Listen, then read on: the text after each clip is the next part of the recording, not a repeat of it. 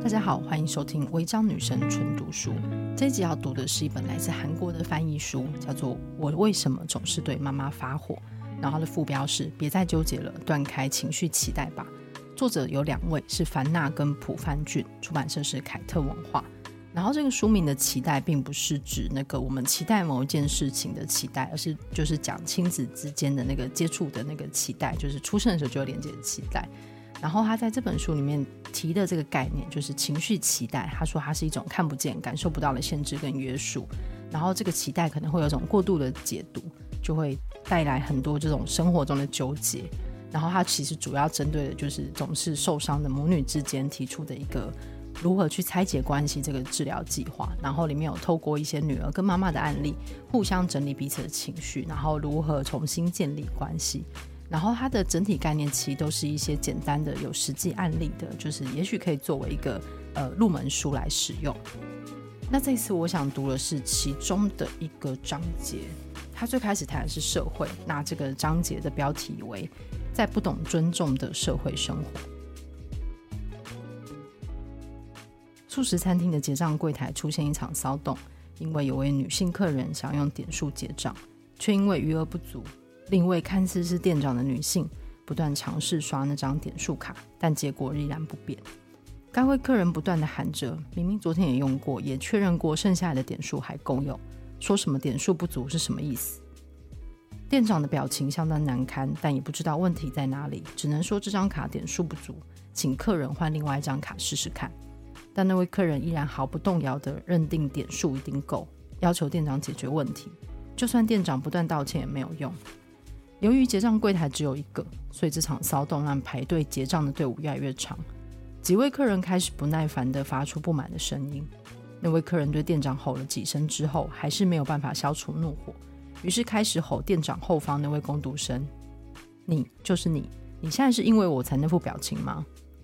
那位年纪尚小的女性工读生以慌张的表情说：“没有。”没想到那位客人又再一次的脱口而出：“明明你就是，你现在是因为我的关系而皱眉头，不是吗？居然敢说谎！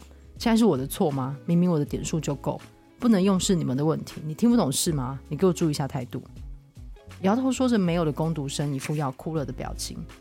就在工读生极力忍住哭泣的时间内，那位客人持续催促着店长，然后换了另外一张卡结账。接着又向餐厅内的客人说：“这一切都是这间餐厅的点数结账有问题，不是他的问题。”随后便走出餐厅。只要生活在韩国，多少都会遇到这样的场景，而点数结账出问题的这种，更是常见的一种。明明是可以笑着带过的情况，却情愿让餐厅工作人员，甚至是让其他客人感到不舒服。究竟为什么这种问题如此常见呢？有问题的客人不仅不尊重餐厅的店长，也不尊重其他客人。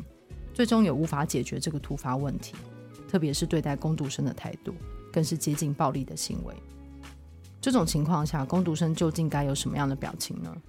因为突发状况而慌张，想着结账排队人数越来越长，这种种情形加总，确实不是一个可以摆出笑脸的状况。认定的表情是因为我的关系而皱眉头，进而穷追不舍地怒吼着相对弱势的工读生，未免过于残忍。想想看，这位从餐厅走出来的客人，那位客人咆哮之后，拿着用另外一张卡结账的汉堡回到家，也会跟家人说今天遭遇的不平事件，困惑着明明就是可以用的点数结账，还被店员无视，真的是气到不行。餐厅里面的人看自己的眼神，也让他倍感屈辱，特别是那个工读生，小小年纪的居然把自己当成有问题的人，还敢说什么没有，所以也把他骂一顿。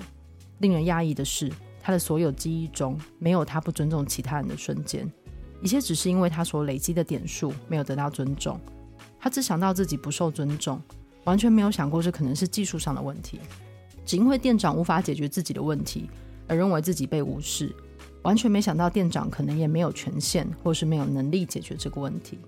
另一方面，因为自己怒吼的样子可能会被他人认定是没有教养的人，或是一个只有点数没有钱结账的穷人。他害怕着餐厅内其他客人不尊重自己，所以只能在愤怒中离开餐厅，却没有想过自己完全不尊重餐厅内其他的客人。我们活在一个难以见到尊重样态的社会，上述类似的情况常常出现，然后引发愤怒。不论是地铁、餐厅、学校、工作职场上，我们常见这种不懂得尊重他人的人，成为被害者的那个人。然而，没有人认为那个不被他尊重的人也是当事人。没有加害者，仅有受害者的这个韩国社会，真的是这样吗？虽然问题是我们生活在不懂尊重的社会，然后我们也却也不熟悉“尊重”两个字。到头来，我们无可避免地拥有既是被害者也是加害者的双重身份。因为我不被尊重而生气的许多情况之下，我也可能没有真正的尊重其他人，或者在这个没有尊重的社会中，成为被害者一事，远不如不知不觉之中成为加害者可怕，不是吗？因为点数卡而在餐饮店大吼大叫是日常最常见的情况，不论是地铁、超市、街上，我们常常会看到那些在正常情况下被我们无视的周遭人们。新闻也曾报道过，对于那些在路上游荡的无赖，我们会毫不在意地做出令人惊讶的事情，污名化、侮辱、仇恨、暴力言语、批判、骚扰等等一类的无理行为。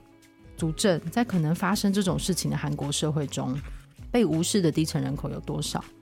我们看着那些无视的行为，深深叹一口气，或指责这种行为。但大多数的我们，不也是无视我们周围的人们吗？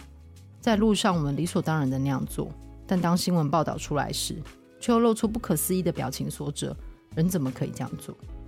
因为在这个大错不断、十分猖獗的世界，也不是说我可以不尊重。每当新闻出现重要案件时，我会皱起眉头，检视我的生活。若我的人生没有被尊重，会让我的内心受伤，我的人际关系也会出现重要困难。下一个章节篇名叫做“不够尊重的讯号：脆弱的自尊心”。所谓自尊心，是自己能够感受到自己获得尊重的能力。有位哲学家是这样说的：正常情况下出生的孩子，我们要教会他的只有一件事情，就是尊重自己与尊重他人。成人需要具备的能力非常多元。包含与人交流对话的能力、适应能力、道德能力、维持基本经济生活的能力等等。这许多能力当中，能否尊重他人与自己，是评断一个人是否成熟的唯一基准。难以自我察觉自己无视周边人的态度，就算是让全国人民愤怒的人，也不知道自己究竟无视了哪些人。如同那位在餐厅引起骚动的客人一样，他只想到自己被他人无视。在我们的人生中，我们确实很难察觉我们不够尊重、无视他人的人，更不用说自己也不懂尊重自己。严格说来，正是因为不懂尊重自己，所以也不懂如何尊重他人。毕竟，尊重自我或是自尊心，是衡量自己的人际关系中拥有多少尊重心的重要指标。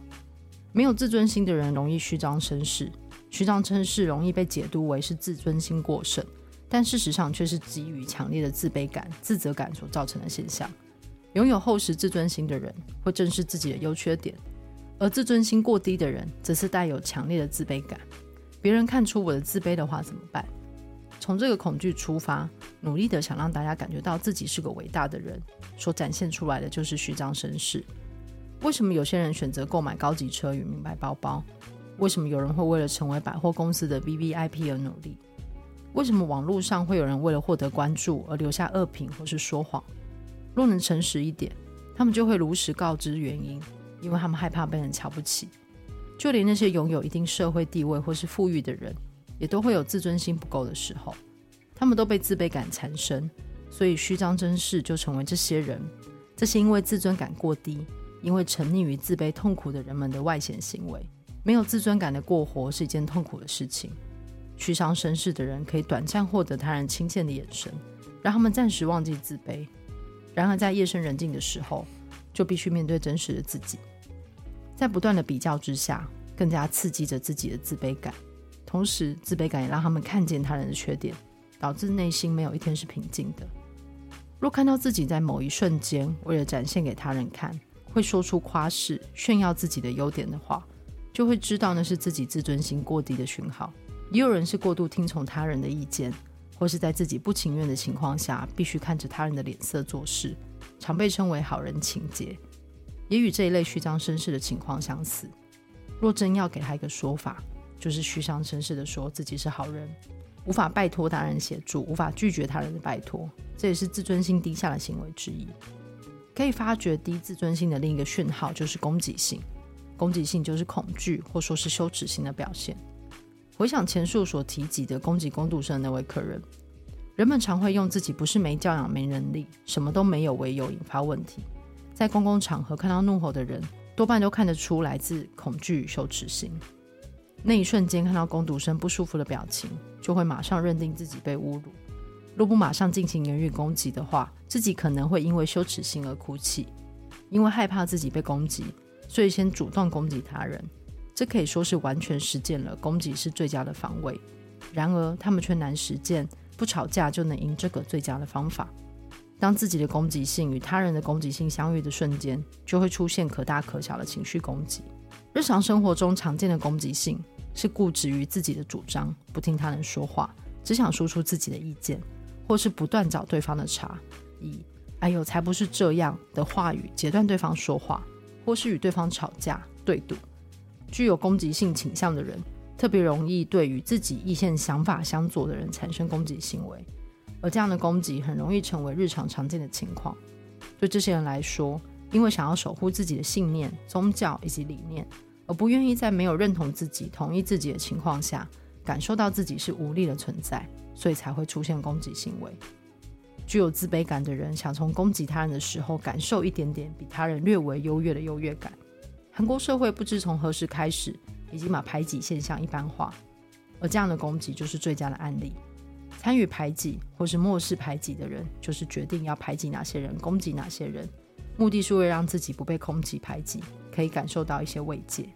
每个人都很难看到真实的自己，无法听进去他人说自己不尊重他人，或者就算是听到，也不先反求诸己，而是会先升起一道防御线，要能够检视自己有否尊重心。就必须先确认自己有否自尊。当发现话语或是行动出现虚张声势或是攻击的情况时，就会知道自己的尊重心不够。而这种情况极有可能会让周边的人觉得被自己无视。